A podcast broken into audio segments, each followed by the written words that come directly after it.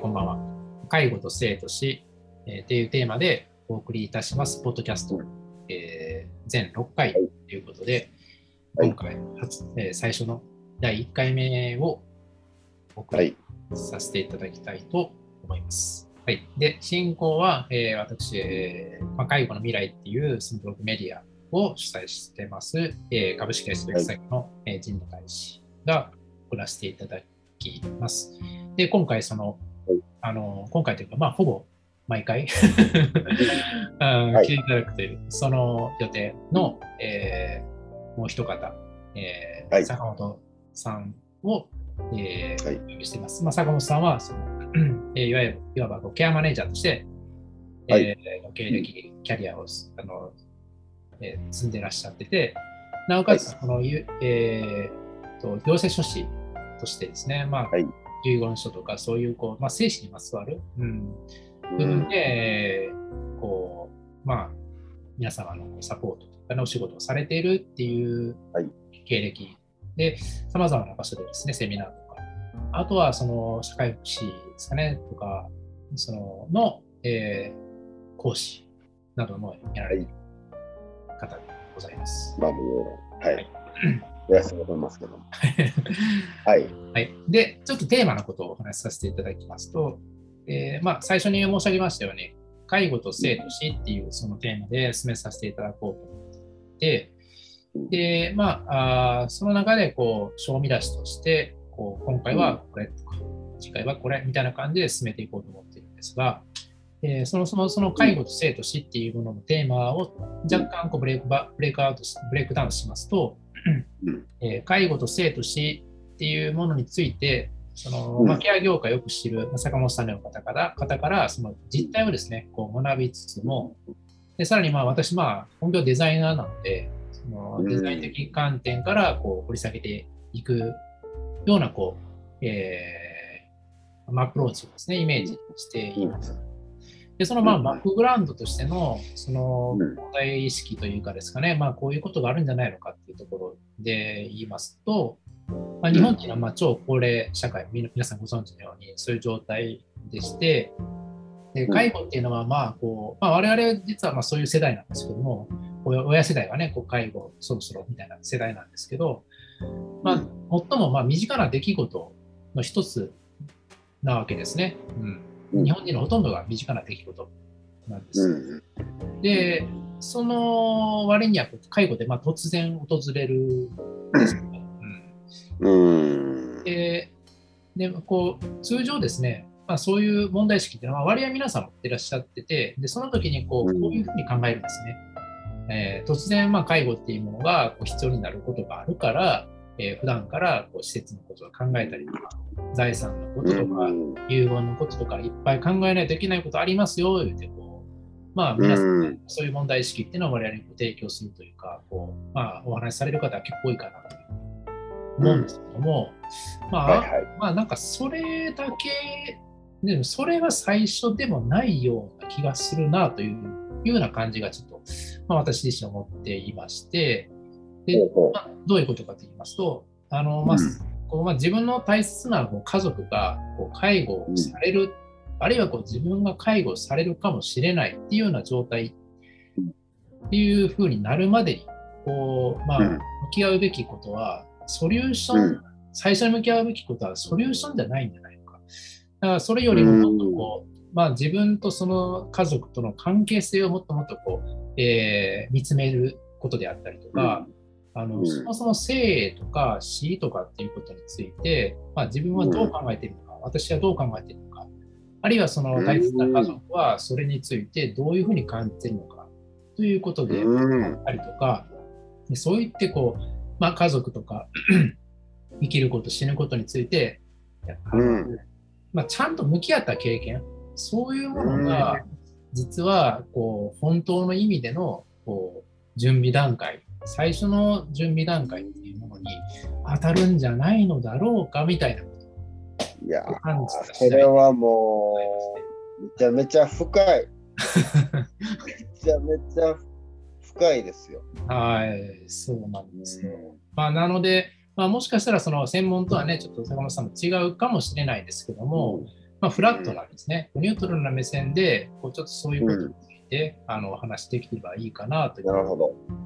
ております。なるほど。はい。ということで、で今回第1回目のテーマは、まあ、あー男と女の介護うんうんうん。ということで、まあちょっとこう、事例も含めてやっていきたいなと思っております。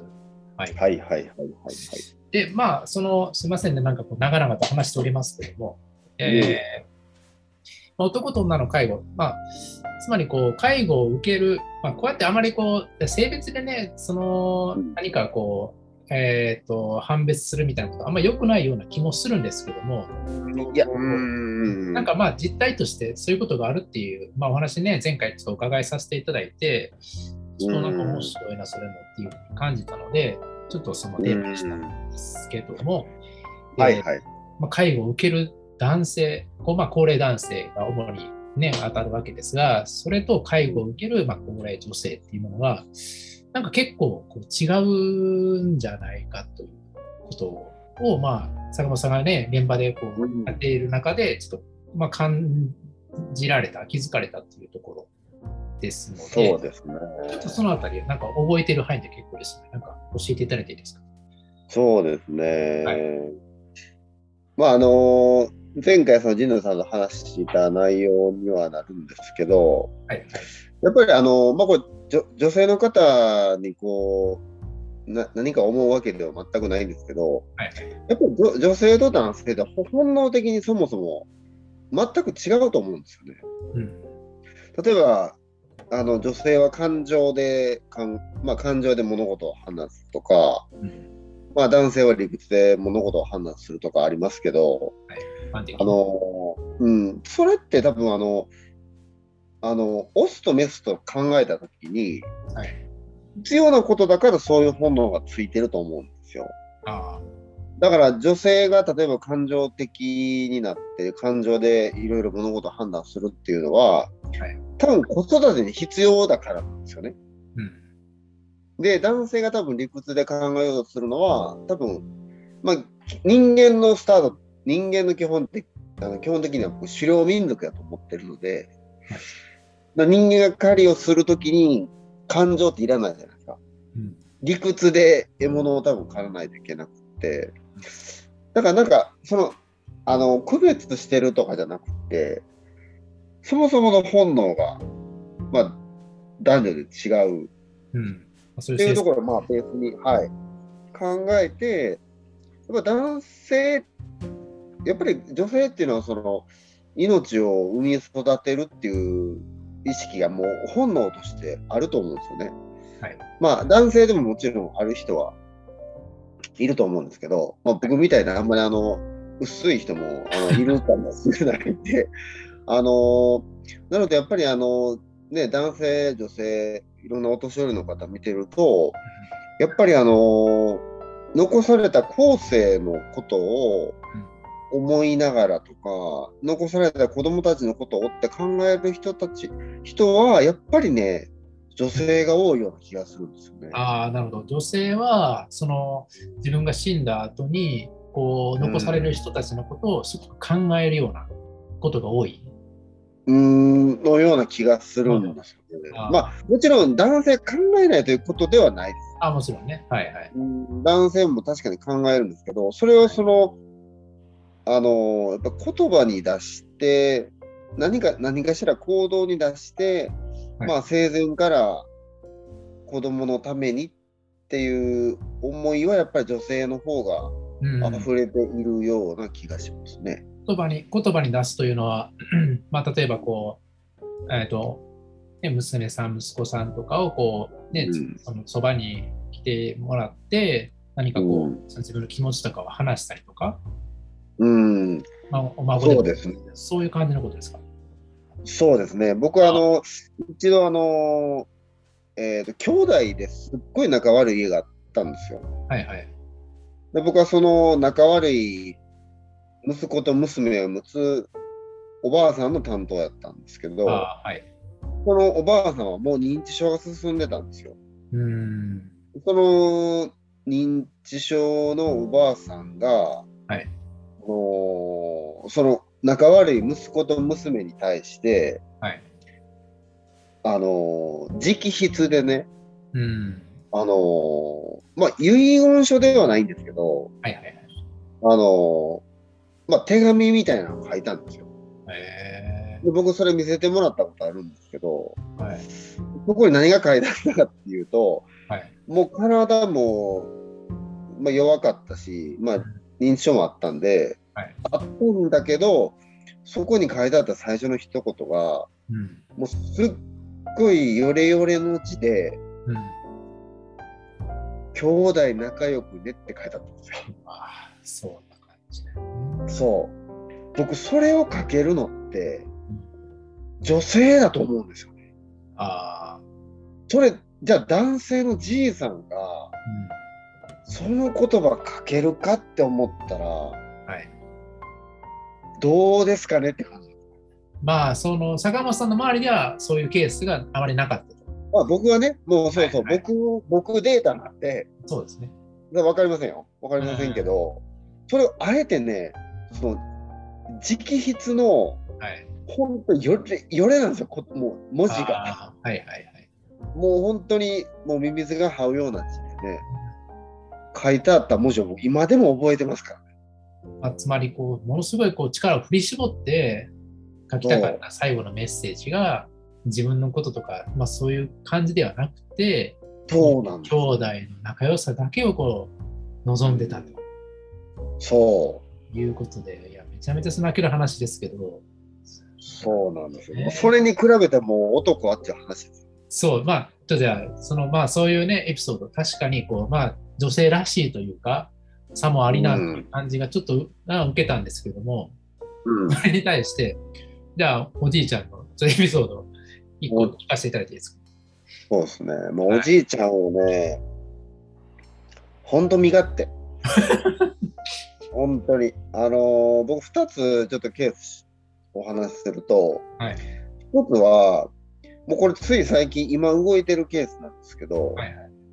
あの、施設入所を考えてるじいさんがいるんですよ。うん。うん。で、体はまだ元気なんですけど、はいまあちょっと気持ちが弱くなってきたんですね。うん。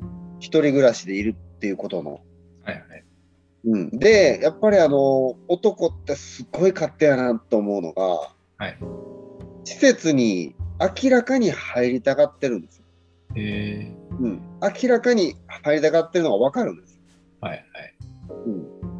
うん。でも、あの、いつも最後一言なんていうかっていうと、はいまあ、娘に任せてるけどなっていう。なるほどね。言いそう。男がでもあの、絶対自分では言わんんですよ。あなんかその、さっきのお母さんと全然ちゃうでしょ。ーその。そうそうですね。もう、なんか、ね、残された子供をなんとかって思うの、ね、お母さんと、はい。その、あの、なんか自分はなんやろね、その、加害者でありたくないとは言いませんけど、はい。なんかこう、子供にやらせようとするあのじ、じいさんっていうね。まあ、ある種のこう自意識というか、こう、プライドみたいなものが、こう、捨てるなとは言わないですけど、こう、それがかなりこう、まあ、この後に及んでというか、そう、そう、聞いてますね。はい。そうなんですよ。そう。だからさ、やっぱ最後残ってるのはプライドやと思うんですよ。うん。自分、もうギリギリのとこで言わないんですよ。ああ、なるほど。あのーそうなんですよ。まあ、入った方がええと思うねんけどなっていうんですよね。どどっちみたいな。入りたいとはね、言わない。言わない。へえ、言えばいいの。うん。うん。そう、だからあと、あとはその、で、まあ言ってたように、やっぱり自分、あの、自分史とかね、自分、うん、あの、自分の歴史なんか誰が知りたいねんっていう話ですよ。ほんまい。やその客観的に見ると、その自分の歴史をその残すことの意義性みたいなものって、まあ、正直あまり感じない、まあ、かなりだから、それもさっきと同じで、まあ、自意識というか、まあ、自己満足的な度合いが強いなという印象を受けましたね。そうですね。うんそう。だから、まあよ、そう、その、ね、自分のあの、えーと生活史とかね、はい、自分が集めてきたその仏像コレクションとかね。仏像コレクション。80 85歳の人が、はい、あのー必死になってまあパソコン売ってですね。はい、はい、はい。でね木山に聞くわけですよ、うん、はい、あのー出版社教えてくれってはい。な何をするんやってことですもうね。何をするんや言うたらわしの方を出すと 絶対いらんと思うけど そうなんですよそれと結局ね250冊発注したの 発注しちゃった。もう山のようにあの山積みになってますよね、広いあ、それ、売る、売るんでしたっけ？配るんで家。いや、あの、配るって言ってましたよ、ああ。もう僕もあの、やむなくもらいました 一冊 いただいたわけこれどうんだそういうこと女性って絶対しないじゃないです。しなさそうですね。絶対しないですよ、そんな。うん私の子育て日記250冊出版社に頼む人絶対おらん。死ぬ間際にすることではないような気もしなくもない。ないうんそう。だから本当にあの、まあそれはなんかお年寄りの方を見て、うーん、なんかその、思いますね。まあ、その方がこう特段こう美意識が強いというかあの、まあ、その仏像っていう大切なコレクションがあったのでそれをなんか残したいっていう気持ちはね当然なんかあるなというのは分かるんですけれども、うん。まあ、それをこうなんていうかこう、えー自分のまあその生きた証みたいなものになるわけですよね。でそれをこうなんだなんていうかあくまでこう自分自身のこう延長線上として捉え捉えてるその、まあ、死んだ後もっていうことですね死んだ後も自分自身がある意味生きてるっていうかこうそあの残してるっていう部分それがあくまでこう自分っていうこうフィジカルであるこうその例えばその、えー DNA 的にはこうねお子さんとかいらっしゃるわけですよねその方う。えー、あ、今、あの、ふた二人のじいさんともいますね。ああそうですねまああのお子さん、まあその血を分けたこう娘息子さんあるいはもう奥さんとかねもしかしていらっしゃるかもしれないですけど だっているだから要は、えールーツルーツ自分はルーツになってるはずですよねもうすでにうん。えーうんこうその先に何かをこう残せてるわけですよ、もうすでに。はい。うん、まあ確かに。ね、なわけですよね。なので、まあ、こう、まあ、そこに目をかけるっていう、こう、アプローチも、そのおじいちゃんたちには、まあ、あったはずなんですよね。その、うんうん前段のおばあちゃんと同じように。だけど、まあえて自分自身というこうフィルター、フィジカルを延長させるっていうこうアプローチを取るんですよね。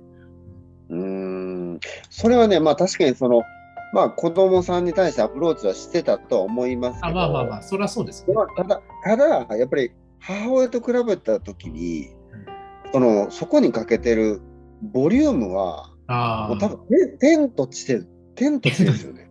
そう、めちゃめちゃ違うってことですね。うんああ、なるほど。だって、仏像集める暇があったら子育てしろって話ですよ、ほんま。そうですね。まあまあ、そういうふうに捉えられても仕方がないというか、まあ、どうしてもこう否定的な見方をしちゃいますけど、まあ、うーん、まあ、あの、あの母親側に立つとね、否定的になるんですけどそうで、すね。なんか、まあ、憎めないおじいちゃんみたいな感じになるんかもしれないですが、うーん。なんかでも、その、ね、そのあエプ,、えー、とエピソードからこう思い浮かばされるのは、やはりこう、男性のこう身勝手さみたいなのが、どうしてもこう浮き立ってくるなぁと、身につまされるなぁというふうな感じはしますね。おーまあ、僕がそうですから。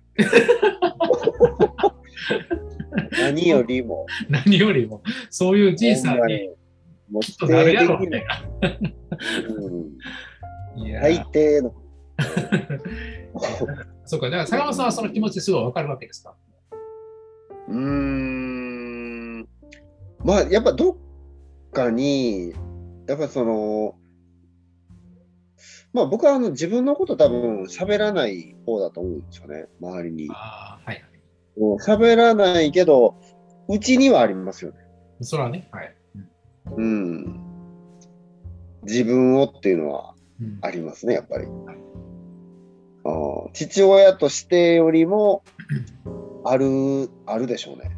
うん、そうですね。まだこう社会に対して何かを残すというか、こう見せたいというか、こそうですね。うある種のまあ承認欲求的なものもちょっとこう見え隠れしつつあるあるありますね。ね。で、当然当然というか、こう、まあ、それが教育っていう部分の何かもはらんでる、その自分のね、血を分けた息子さんたちとかに対して何か見せたいとか、その教育的な部分も、まあ、もうはらみつつっていうところで、だから、多分その坂本さんとかそのおじいちゃん、おばさんさんもはい 加わっちゃってましたけど、そのおじいちゃんたちはもう、もしかしたらその、えっ、と、意識としては自分のためだけじゃないのかもしれないですね。うーん。まあ、そう思いたいですね。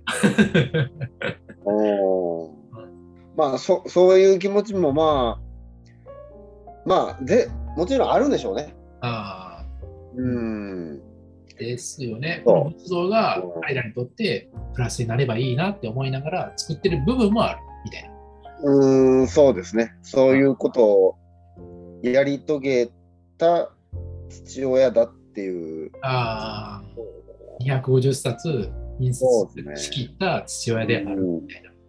そうですね。まあ、ただこそ、子育てに仏像は一切いらない。重い邪魔やし、もう、ほんまに。まあまあ、そうなんですよね。でそのおじいちゃんは仏教徒やったんですか熱心。いや、あキクリスチャンではなかったね。クリスチャンではなかった、そんなレベル クリスチャンではない。なるほど。そこでクリスチャンでもう大どんでん返しですよ。ないですけどね。うん、まあまあ。なんか、そうか、わかりました。まあ、その、ちょっと男性のね、ちょっとエピソードの方がなかなかこう、エッジが立ってる感じはしますけども、うん。まあ、そういう、こう、な自分史を作るであったりとか、まあ、その、最初の方のどんな感じでしたその、やっぱりあの、まあ、プライドが邪魔してか、自分そので、施設入所っていうね、そこ、そこですね。ちょっとその、なんかそれを恥ずかしいと感じるのか、まあ、誰かに決めてもらった方がかっこいいと感じるのか、ちょっとわからないですけどう、ん。言わした方がかっこいいと感じるのかわからないけど、まあ、自分でこううん。決断して、誰かにこう言わせるみたいなところで、何らかの自意識を保っているような傾向のあるお父さん、おじいちゃんみたいな、まあ、そういうね。ね、ところ、それに対してまあ女性は、まあ、子育てっていうものにすごくこう没入してるっていうことがこう見えるかの見えるような、あのーとてもこう、どんなに年をとっても、やっぱりこう、娘、息子たちのことをこう、なんとかしたいとか、最後まで心配してるっていう、そういう思いが、どどちらかというと、女性の方方のエピソードの方が共感できる。共感しそうですね。だから、もう最後まで、あの、そうだね、最後まで、その、まあ、よく言えば自分の意思を貫くだし、まあ、悪く言えば、まあ、家族の利益をちょっと考えられないとか、うんそこまでまあ頭が回らないとか、ああ、あ、あ、ぱり自分の意思を優先しちゃう。最後の最後までそうやっちゃうのは、やっぱりもう明らか男ですね。これ、坂本さん、前もちょっと一らと言ったかもしれないですけど、多分一種の美学なんでしょうね、こういうのって。うーん、そうやね。まあそう。もう多分あの、女性陣が聞いたらもうほんまにあの電源落とされる話だと思う。クソみたいな美学なんでしょうけど、もう今プチって多分いろんなコータが聞けるんだろうなと思う。いや、この身勝手な美学っていうのが、まあなんかこう、ね、まあ歴史も好きなんであれなんですけど、例えばこう、切腹なんていうのは身勝手極まりない美学ですよね。ああ。その切腹をすることによって、あの本来であれば、まあ、あのその一族老と皆殺しにならなかったケースもあるかもしれないのに、うんその自分自身がこう気をあの美しく死ぬみたいなこううことにこだわるあまりこうそのみんなを巻き込むみたいな、こうっていうケースがね、なんか戦国時代とかあったりとか、あたもう逃げたらええやんとか、そういうあの発想にならないんですよね。うん、潔く死を選ぼうみたいな、うん、こととか。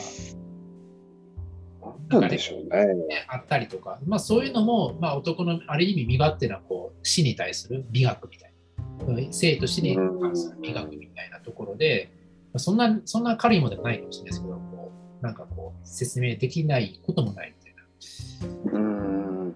まあ、あのー、やっぱその、ね、にその狩猟民族が僕は人間のベースやと思ってるから、はいはい、やっぱり獲物を借りに行くっていうのは、やっぱりそういうことやったのかな？まあまあ、あのー、そうですね。とそのなんてプラグマティズムというか、こう、なんか実用主義ですよね。うん、物質実用主義。まあ、それがこう、ただ、あのー、なんていうか、群れの仲間に対して何の利も及ばさないということが分かってても、その自分にとっての実用です。突き進むっていうところが、その、本能っていうという言葉ではなんかこうくくりきれないものがなんか感じません？うん、まあ、ほんま迷惑な話。そうでしょ。だって、あの、狩りで持って帰ってきてもの仏像ですよ。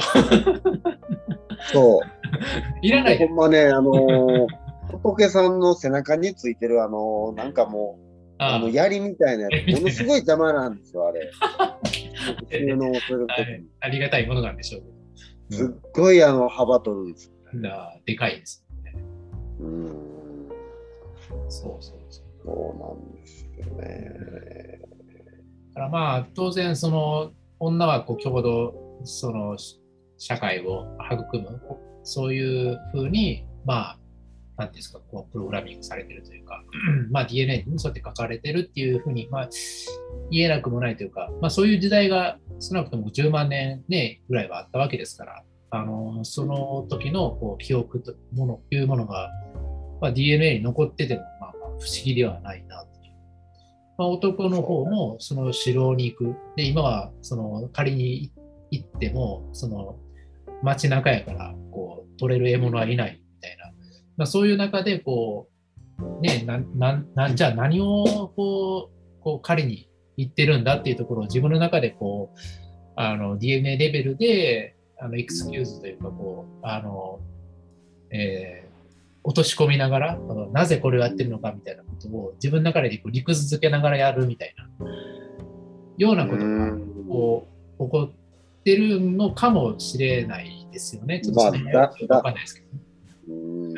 そういえば、あの、この前、あの、今年の頭ぐらいかな、あの、退院するしないっていうじいさんがいたんですよ。はいはいはいはい。で、まあ、あの、たその、まあ、要は家に帰れる状態じゃなかったんですね。うん。そうだから、まあ、要は施設に入ってほしいっていうようなね、はい。まあ、話あったんですけど、それをあの死ぬほど娘があの怒ってましたからね、じいさんに対して。あ、なんでなんですか？そういう場面で、やっぱ、さっきの話で、その、その、うん、やっぱりなんか家族に怒られてるのってじいさんが多い気がしますね。ああ、あ、確かに。怒られてるというか。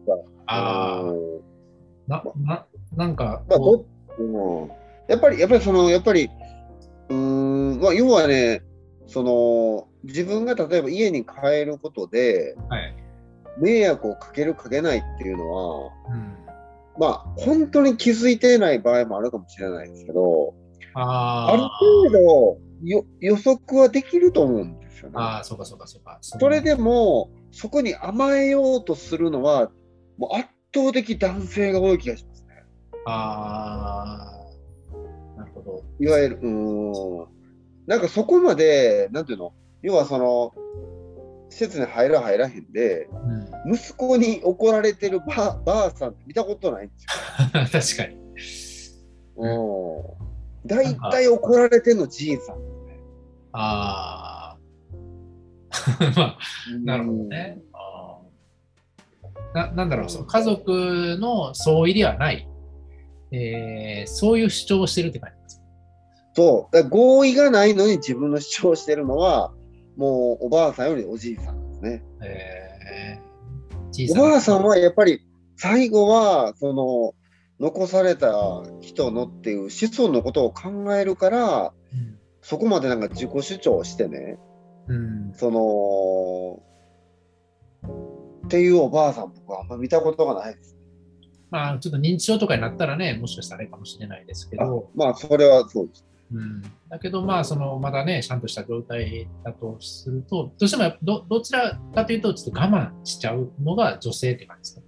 そうですね。ああ、辛いな、それはそれで。うんそれはやっぱりあの残された人のことを考えてるかどうかっていうそこでしょうん。なるほど。う。うん。こういった男いいことなしや。まあまあ、あくまでこうね、この界隈の話ではありますうんでけど、もね、多分これあの全国的に広げても、はいあの多分あんま変わりません。変わらないです。も一っ回ひどい話が出てくる。あーなんかリサーチみたいなことをしてみてもね、この介護される側の精査みたいなところを、えーリサーチしてみても、もしかしたら面白い結果が得られるのかもしれない。まあ確かに、うんそうですね。まなあいいろんな覚悟はいると思います。覚悟は確かにいりそう。うーん。まあ、こう、坂本さんの、こう、今までにね、こう経験でこう見てき聞いてきたような、こう事例からすると、そういうことが多いなと。そういう印象がね。うん、なんとなく、まあ、それは、あの、私もこう、わかるというか、こう、あの、あ、きっとそうなんだろうなっていうふうなイメージができるから、なんかまあ、ね、エビデンスはないけども、まあ、当からずとも遠からずなんてないのかなっていう印象はちょっと受けてしまうなという感じですね。うん。うねまあ、そう絶対そうであるとはちょっと断言はできないんですけど。なるほど。いや、面白いですね。なるほど。わかりました。うん。いや、なんかだい、その、ね、まあ、男女差っていうのもね、ちょっと今、それいうこと言うのは、こう、ナンセンスなんかもしれないですけど、うん。介護、まあ、特にこう今のね、その介護を受けてらっしゃる方っていうのは、そういうね、教育っていうか、こう、まあ、男女差が一番こう、あの、大きいような、そういうキャラクターをこう、植え付けられた、あーまあ、自分自身でそういうのを選んだというよりは、まあ、なんていうか、社会的にそういう状況ではありましたよね。うんうん。男は外で働け女あの女性はこう家で家事をしろみたいな、まあ、そういうカルチャーがこう根強かった世代ではあるとは思うんですよ。うん。で今よりももっともっと多分男女差っていうのが顕著に現れるとは思うのでなんかこう、そういうねこういうテーマでその分析というかなんとなく読み解いていくっていうのも、まあ、面白いのかなっていう面白いっていう言い方失礼かもしれないですけど。はいいやわかりました。結構だいぶ時間伸びてしまったんで。そうですね。これめちゃめちゃ喋ってますけど、これ。めちゃめちゃ大事だって。よろよろしいですか？うん、?15 分言うてたけど。はい。まあまあまあ、あの、次からはもうちょっと僕はしたいなと思います。はい。じゃあ、まあまあ今日はこんな感じで、えーこんな感じでいいですか？はい。まあ、一旦終了としたいます。はい。ありがとうございました。はい。ございます。